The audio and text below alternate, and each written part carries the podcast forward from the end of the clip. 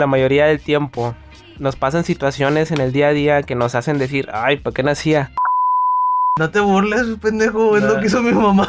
No, me parece lindo. Que tenga una razón principal que te ayude a ti y que pueda ayudar a los demás. Fue un año muy difícil y empecé a caer en cosas malas, me empecé a llenar cosas muy negativas. Y le tomé la palabra de vuelta porque normalmente a este chico se le complica que le guste hacer algo, entonces Puede llegar un momento en el que pueda hablar a qué me refiero más a fondo de... para que al final del día eh, hagamos eso, recordar que no somos un mal momento. No sé, me gusta tomar.